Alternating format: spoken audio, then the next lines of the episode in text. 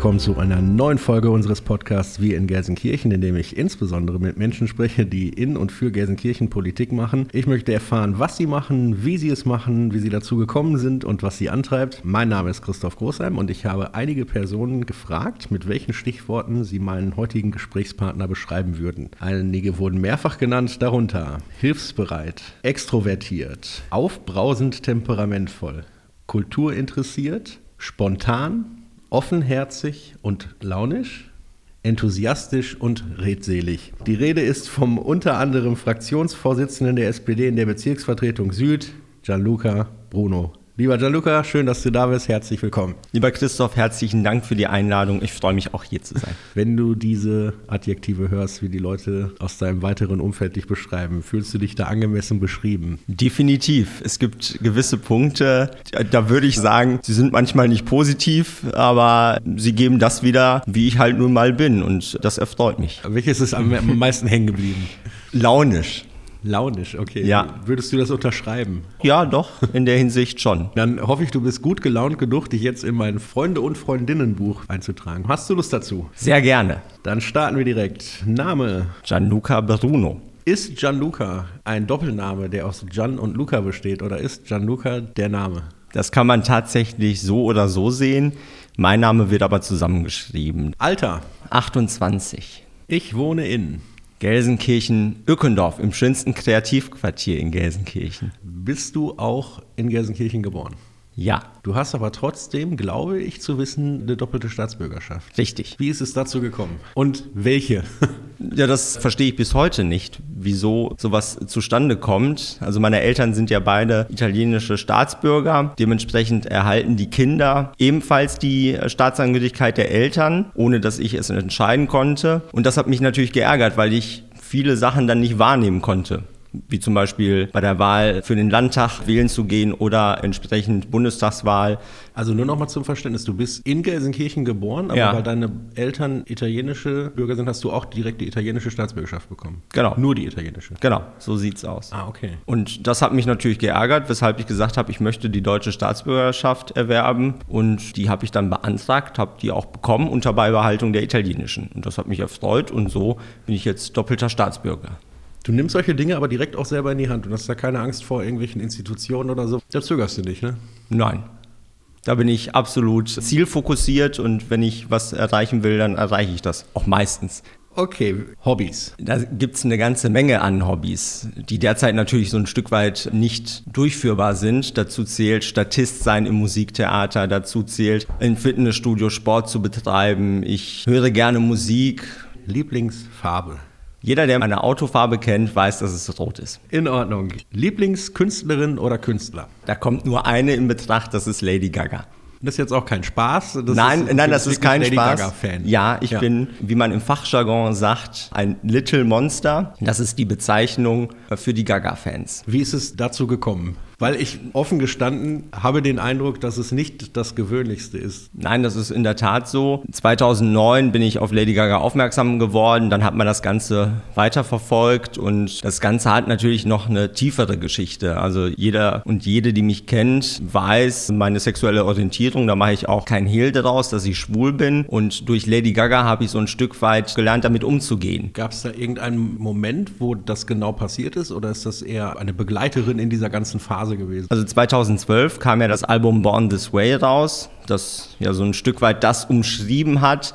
Und das war für mich das Zeichen, so jetzt stehe ich dazu. Finde ich eine interessante Geschichte. Ich glaube, nicht viele verbinden mit ihrem, mit ihrem Lieblingskünstler oder Lieblingskünstlerin derart emotionale Umstände. Warst du auch auf dem Konzert? Ja, mehrere Konzerte. 2014 habe ich sogar alle Deutschlandkonzerte mitgemacht. Wie viele sind das? Also 2014 waren es nur drei, Mann. Köln, Hamburg und Berlin, aber das war schon eine intensive Erfahrung, weil man ja auch dann mitgereist ist und das war ja nicht nur in Wochenabständen, sondern teilweise waren das ja nur zwei, drei Tage. Seid ihr euch auch mal begegnet? Ja, 2014 dann auch in diesem Rahmen der Art Rave Tour.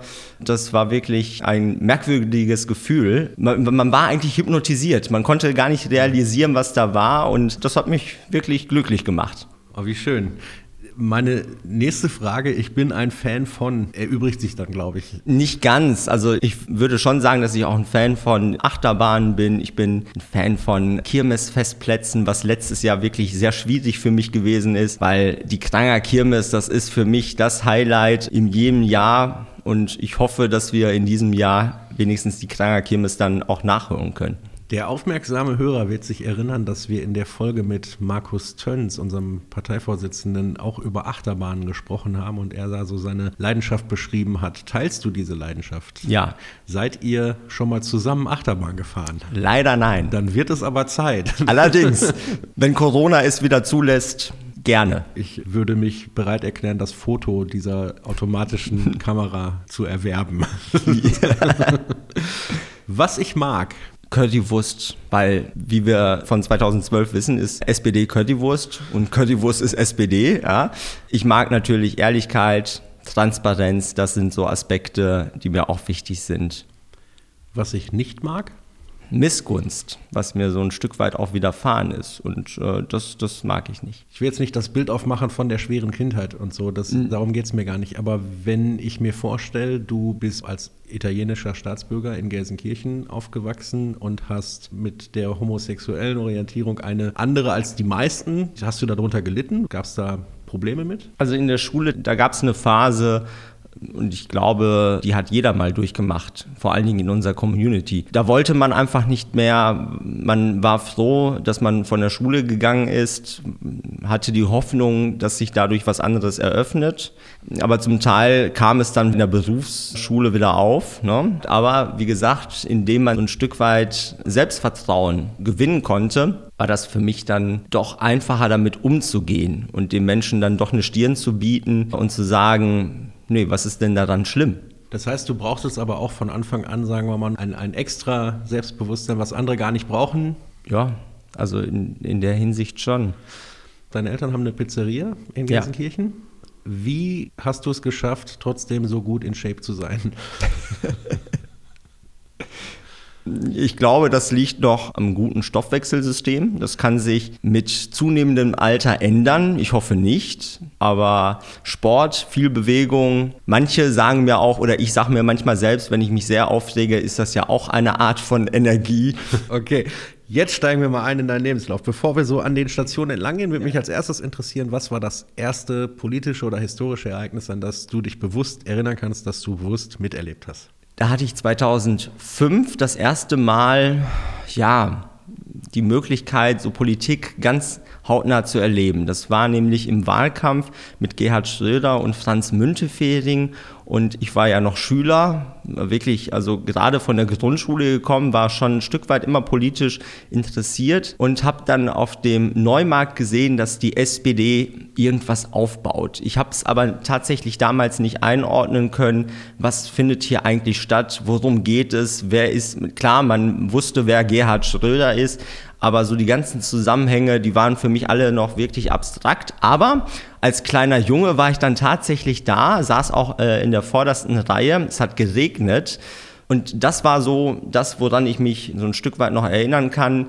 Was ich ein Stück weit bewusster wahrgenommen habe, ist die Kommunalwahl 2009. Da habe ich auch gleichzeitig meine Ausbildung begonnen bei der Bogestra und das war auch die erste Wahl, an der ich aktiv teilgenommen habe. Und so bin ich dann auch zur SPD gekommen. War denn dein Elternhaus politisch geprägt? War da schon jemand in der Partei aktiv oder so?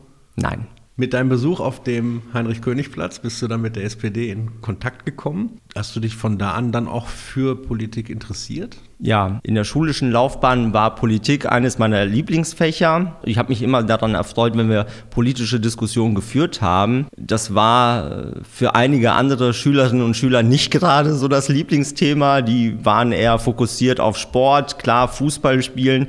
Das ist ja auch legitim, aber mich hat es nie so wirklich interessiert. Und da wusste ich schon, ne, irgendwie will ich zumindest politisch mich noch weiter, will ich mich weiter vertiefen in die, in die Angelegenheit. Aber das wurde dann tatsächlich erst so ein Stück weit realisiert, als ich mit der Ausbildung begonnen habe und auch mit einigen Genossinnen und Genossen in Kontakt gekommen bin, weil ich in Irgendorf auch mit der Pizzeria dann äh, so eine Art Begegnungsstätte hatte. Du hast eine Ausbildung gemacht zur Fachkraft im Fahrbetrieb. Das heißt, du bist Straßenbahnfahrer, gelernter Bus- und Straßenbahnfahrer. Kann man das so sagen? Ja, das Ganze inkludiert noch den Verwaltungsapparat. Nicht komplett, also es ersetzt jetzt nicht den Bürokaufmann oder die Bürokauffrau, sondern es ist eine Teilausbildung darin enthalten, wie man halt nun mal zum Beispiel Dienstpläne disponiert, wie man Fahrpläne erstellt, solche Aspekte. Deswegen halt die Fachkraft im Fahrbetrieb, nicht nur das reine Fahrtechnische, sondern auch die Disposition und Planung in jeder Kindergeneration gibt es immer ein paar, die unbedingt Straßenbahnfahrer werden wollen oder Zugführer oder Führerin. Hast du das mitbekommen, dass welche ganz neidisch an deiner Scheibe die Nase platt drückten? Und ja, also es gab Kinder, die nach der Schule natürlich immer nach vorne zum Straßenbahnfahrer gerannt sind und gesagt haben, ich möchte jetzt mal sehen, wie das im Tunnel aussieht und wie sich die Straßenbahn bewegt, indem man einfach nur den Hebel nach vorne setzt. Also das gibt es und das gab es ja bei mir früher auch. Also auch ich war ja fasziniert von dieser Technik und bin da immer nach vorne gelaufen und äh, erfreute mich, wenn der Straßenbahnfahrer auch die Scheibe hochgefahren hatte, damit man alles sehen konnte. Klar, also ein Kindertraum ist es, wie Pilot zu sein. Ne? Ich erkenne eine Analogie vom Straßenbahnfahren zum Achterbahnfahren. Wie haben sich deine Ansagen angehört als Kirmes-Fan, wenn die nächste Haltestelle kam?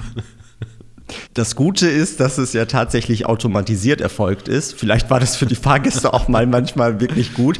Aber in der Situation kann man trotzdem, wenn ja natürlich gewisse Sachen unvorhergesehen eingetroffen sind, also Unfall oder es ging nicht weiter, dann musste man natürlich auch Ansagen an die Fahrgäste richten. Und das ist mir einfacher gefallen als anderen Kollegen, die eher introvertiert waren. Bist du mehr Bus oder mehr Straßenbahn gefahren? Tatsächlich mehr Straßenbahn. Wenn ich mir jetzt vorstelle, ich setze mich in die Straßenbahn, ich habe da meine 8-Stunden-Schicht, denke ich noch daran, dass ich da irgendwie 50 bis 80 Personen immer mitfahre oder bin ich eher fokussiert auf den Straßenverkehr? Was ist das für ein Gefühl? Also bei der Straßenbahn ist es tatsächlich so, dass man ja mehrere Sachen gleichzeitig beachten muss. Zum einen den Schienenverkehr, den du beobachten musst. Du hast natürlich den Straßenverkehr mit allen Personengruppen oder mit allen Verkehrsteilnehmern, die dir da begegnen können. Und du hast natürlich auch noch einen weiteren Aspekt, nämlich die Oberleitung. Auch das vergessen viele. Das wird natürlich zur Routine. Das sieht auch immer alles einfach aus, weil man setzt einfach den Hebel nach vorne und dann bewegt sich auch die Straßenbahn tatsächlich. Aber damit sind auch viele Aspekte verknüpft, die man halt nun mal nicht als Fahrgast wahrnimmt. Aber mir ist immer bewusst gewesen, dass ich Personen beförder und dementsprechend muss man ja auch handeln. Ne? Musst du manchmal schmunzeln, wenn jemand mit seinem Golf nicht in die Parklücke kommt, weil du in der Lage bist, so einen riesen Schwenkbus durch Nebenstraßen zu manövrieren? Ich sag mal, mit dem Bus bist du ja nicht rückwärts in eine Parklücke reingefahren. das ist auch das, wieder wahr. Äh, das hat nochmal eine ganz andere Herausforderung. Das mussten wir zwar in der Prüfung absolvieren, aber schmunzeln ja, aber mehr auch nicht. Jetzt hast du die Ausbildung gemacht, bis im Beruf Straßenbahn- und Busfahrer. Wie kommt der Einstieg ins politische Engagement zustande? Sebastian Bartermeier und Uli Jakob, die waren im Ortsverein Öckendorf in dem ich ja jetzt auch Vorsitzender bin. Und die kamen dann Pizza holen und da haben wir sozusagen die ersten politischen Konversationen geführt und so ist der Einstieg dann in die SPD entstanden. Kann man sagen, dass die beiden politische Ziehväter sind, wenn man diesen großen Begriff benutzen will? Ich würde sagen, sie waren eher Wegbegleiter, um von der Begrifflichkeit Ziehväter mal weg, wegzukommen. Also das definitiv. Sie waren auf jeden Fall Wegbegleiter in die Sozialdemokratie und sind es auch weiterhin. Du bist dann in die SPD eingetreten? Also 2009 bin ich in die Verdi eingetreten mit Beginn der Ausbildung und 2010, also kurze Zeit später, im März, bin ich dann in die SPD eingetreten. Und bist aber nicht den Juso-Weg gegangen, sondern den über den Ortsverein? Also ich bin direkt in die SPD eingetreten. Ich mhm. war aber auch bei den Jusos aktiv. Das ist derzeit eher weniger der Fall, weil ich natürlich auch jetzt im Ortsverein feste Heimat gefunden habe. Aber damals sicherlich gab es auch die Schnittstelle mit den Jusos. Du bist 2014 in die Bezirksvertretung gekommen. Vielleicht, dass du ganz kurz erklärst, was ihr da macht und wie es dazu gekommen ist. Ja, die Bezirksvertretung ist ja das kleinste politische Gremium, äh, was es äh, auf städtischer Ebene gibt, ist sehr bürgerlich bürgernah, entscheidet zum Beispiel den Ausbau von Straßen, kümmert sich um Grundschulen, befasst sich mit eher kleineren Themen, die im Bezirk anliegen. Das ist meistens das Thema Müll, äh, Verkehrsproblematiken, kleine Dinge, die man so auf dem Weg regeln kann. Und dafür sind die Bezirksverordneten zuständig. Und wie bist du dazu gekommen? Das ist, dass man mich gefragt hat, möchtest du in der Bezirksvertretung dich engagieren? Und ich habe gesagt, wieso nicht? Ne, das probieren wir doch gerne aus. Und so kam dann der Weg, dass man auf dem Wahlzettel dann drauf stand oder auf der Liste besser gesagt. Als du das erste Mal so im Ortsverein warst, kanntest du ja die meisten Leute, ähm, weil die schon mal in deiner Pizzeria saßen. Als du zur Bezirksvertretung gekommen bist, waren die meisten dir wahrscheinlich noch etwas unbekannter. Was war das für ein Gefühl? War das Überwindung? Die erste Sitzung war tatsächlich ein merkwürdiges Gefühl, weil, weil es ungewohnt war, weil man auch nicht wusste, wie man sich verhalten soll. Alles wird natürlich ein Stück weit nicht eins zu eins im Protokoll aufgeführt, aber es wird zumindest dem Sinn wiedergegeben, den man dort geäußert hat. Und deswegen hatte man ja auch Angst, wie äußert man sich. Und dementsprechend war das schon ein sehr aufregendes Gefühl. Aber mit der Zeit findet man sich, findet man schon einen Platz in der Bezirksvertretung und man kennt ja auch mittlerweile die, die Gegenspieler und so, glaube ich, pflegen wir in der Bezirksvertretung Süd eigentlich ein ganz harmonisches Verhältnis. Kannst du dich an deine allererste Rede erinnern? Rede nicht, weil es gibt in diesem Sinne keine klassische Rede, sondern wir diskutieren ja natürlich miteinander zu gewissen Anträgen. Aber das erste Mal, wo ich so ein Stück weit Angst vor hatte, muss man wirklich so sagen, das war, als ich die Fraktion zum ersten Mal führen musste, weil mein Fraktionsvorsitzender sich verspätet hat. Und da ging mir so ein Stück weit wirklich die Pumpe, weil ich nicht wusste, wie agiert man jetzt und was macht man. Das ist natürlich so ein Stück weit, dass man Learning by Doing vollziehen muss. Aber es lief dann auf jeden Fall ganz gut. Du machst das ganze Engagement in der Bezirksvertretung im Ortsverein mit sehr großer Leidenschaft, Intensität und hast auch sehr viele Erfahrungen gesammelt. Bist du auch in AGs noch unterwegs? Also stellvertretender Vorsitzender der Arbeitsgemeinschaft Queer, SPD Queer Ruhe. Und natürlich bewegt man sich mal äh, bei einer anderen äh, Arbeitsgemeinschaft. Aber der Tag hat nun mal 24 Stunden und irgendwann muss man auch nun mal sich eingestehen, dass äh, man nur begrenzte Kapazitäten hat, obwohl man gerne überall irgendwo mithelfen will. Ne? Das ist leider so. Innerhalb deiner begrenzten Kapazitäten schaffst du es aber noch seit 2017, das Bürgerbüro von unserem Landtagsabgeordneten Sebastian Watermeier zu betreuen. Was sind da deine Aufgaben? Was machst du da den ganzen Tag? Du sitzt nicht im Landtag, du sitzt in Gelsenkirchen? Genau, ich bin ja der Wahlkreismitarbeiter von Sebastian Watermeier. Sprich, ich bin für die äh, Bürgeranfragen zuständig, die eintrudeln. Ich koordiniere die Termine im Wahlkreis. Ich schaue mir hier die Pressearbeit an, beziehungsweise betreue die Pressearbeit in der Hinsicht. Das sind so die Aspekte, die hier im Wahlkreisbüro anfallen. Wenn ich jetzt mal mit meiner, sagen wir, Schulklasse oder mit meinem Kollegium den Landtag besuchen will, dann kann ich mich an dich wenden.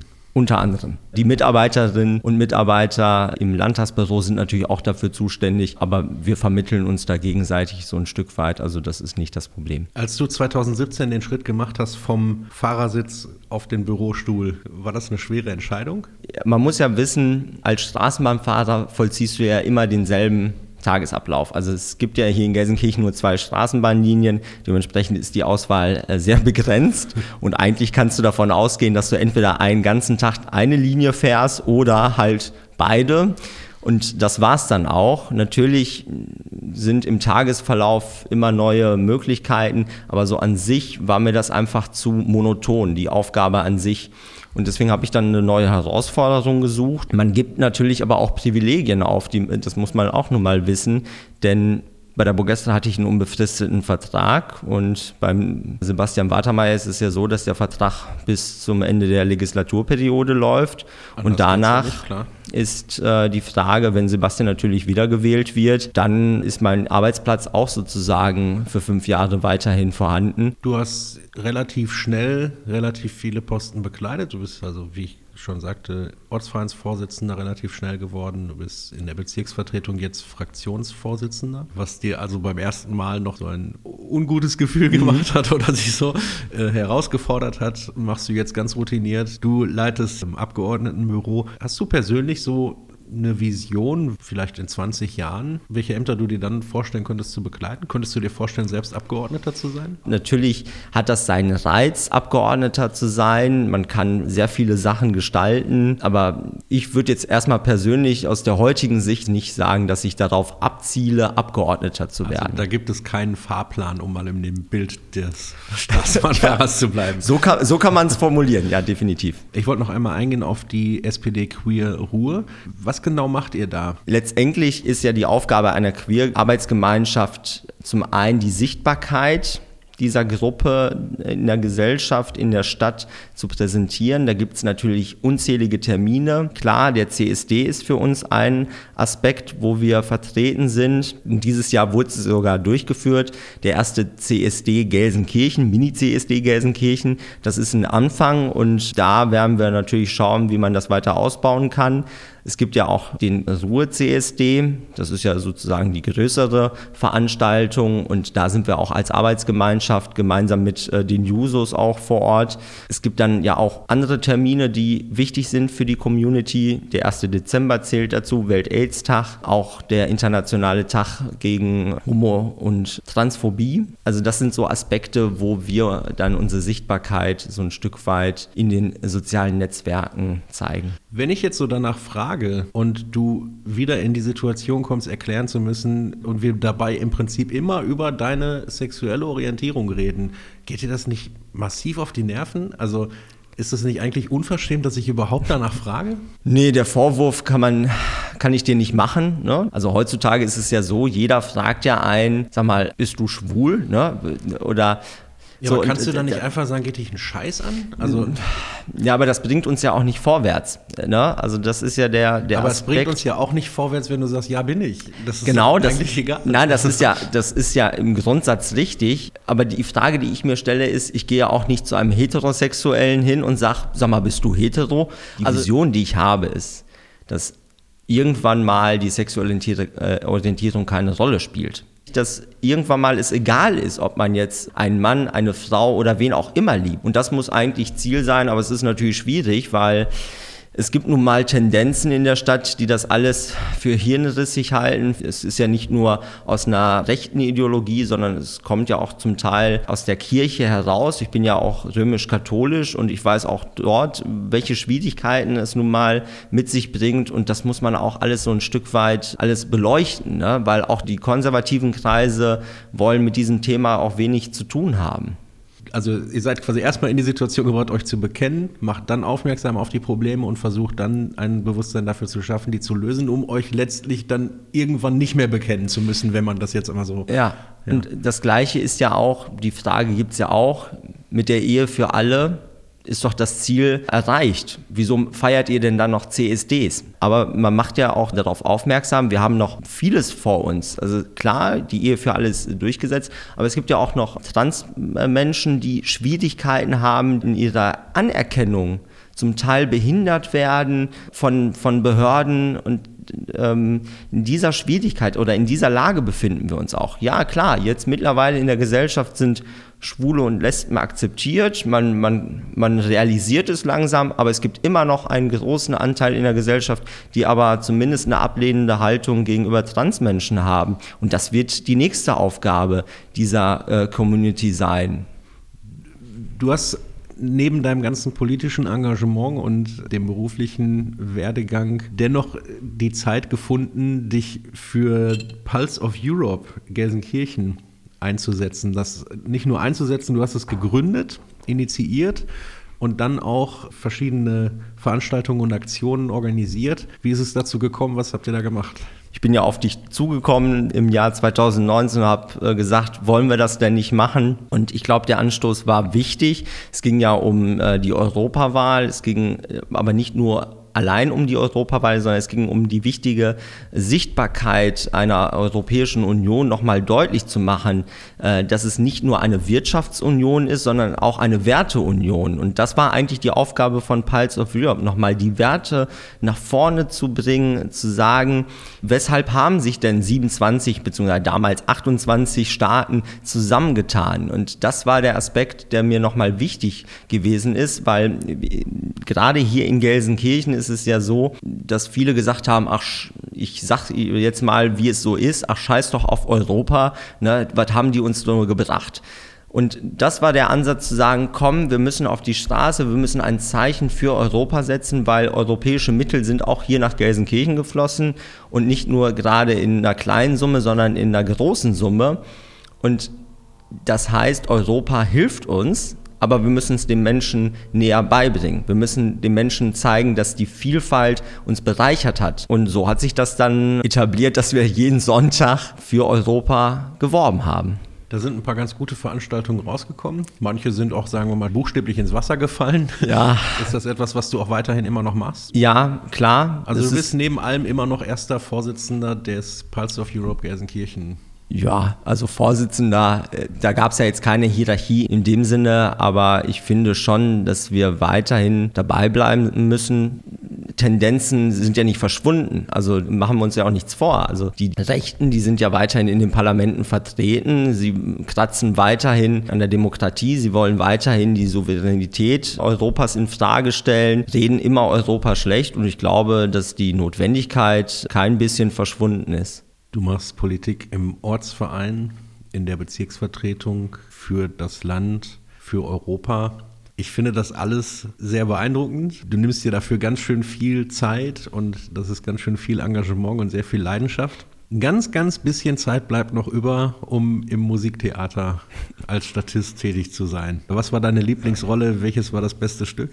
Oh, das ist schwierig. Das ist schwierig es gibt immer Stücke, die, die bleiben wirklich in Erinnerung. Aber La Forza del Destino, also die Macht des Schicksals von äh, Giuseppe Verdi, fand ich schon wirklich auch in ihrer Darstellung, auch mit der zeitlichen Verbindung ins Heute, so habe ich das zumindest interpretiert, fand ich schon wirklich ganz gut, hat mir wirklich gut gefallen. Aber so eine gewisse Lieblingsrolle, also alle Rollen, die ich bisher machen durfte, fand ich wirklich toll, weil sie auch unterschiedlich waren. Sie haben immer wieder eine neue Facette mir aufgezeigt und vor allen Dingen die Umgebung war ja auch das, was mich so ein Stück weit erfreut hat. Also mit anderen, zum Teil Künstlerinnen und Künstlern zusammenzuwirken, ein Team zu haben, also mit anderen daran zu fallen, dass das alles klappt. Also da muss man schon sagen, dass das ist schon so eine kleine Familie geworden.